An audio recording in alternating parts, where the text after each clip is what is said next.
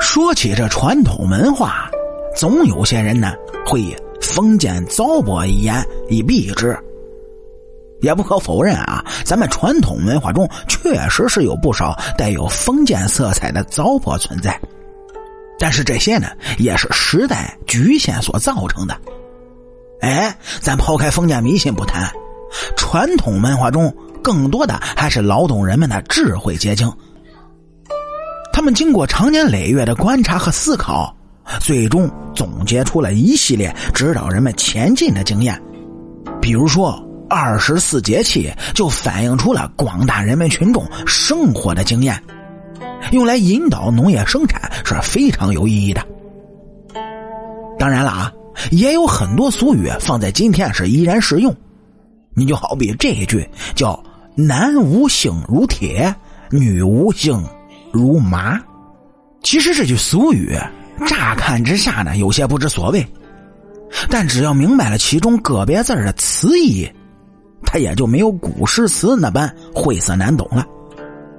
您就比如说铁，就是我们生活中常见的金属；而麻呢，指的则是民间很多地方会出现的特色小吃——麻糖。这二者因为自身的特性和人们有些些许的相似，所以啊，古人借此来喻人。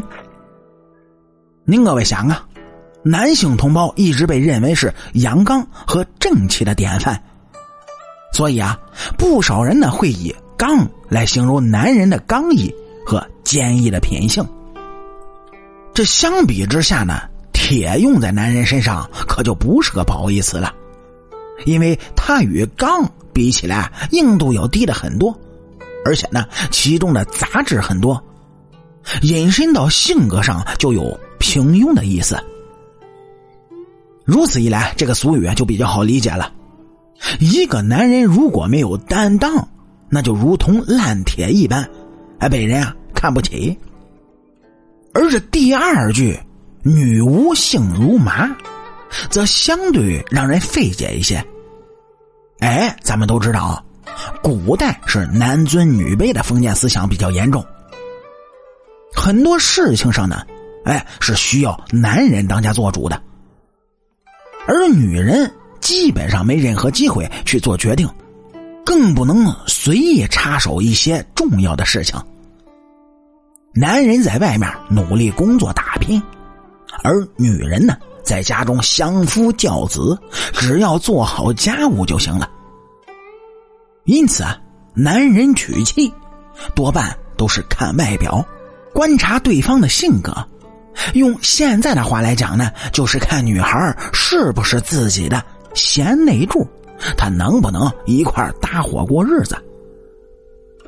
相反呢，如果女性不具备这样的品质，而只是长得年轻貌美的话，虽然可以让男子依从自己，但等到人老珠黄之时，就会因为没有自己的个性而失去男人的青睐。正如同麻糖一样，初尝味美，久了粘牙。长此以往的话呢，还会招夫家嫌弃，从此忍气吞声，过着没有尊严的生活。除此之外，女主内，男主外，也是自古就一直遵从的规矩。是规矩，就要遵守。对于这俗语的出现呢，我们也不得不惊叹古人的智慧。那么，对于这句俗话，您各位又是怎么看的呢？欢迎来主页的评论区里，咱们共同的嘚不嘚吧。好，俗话说得好，下期咱们接着聊。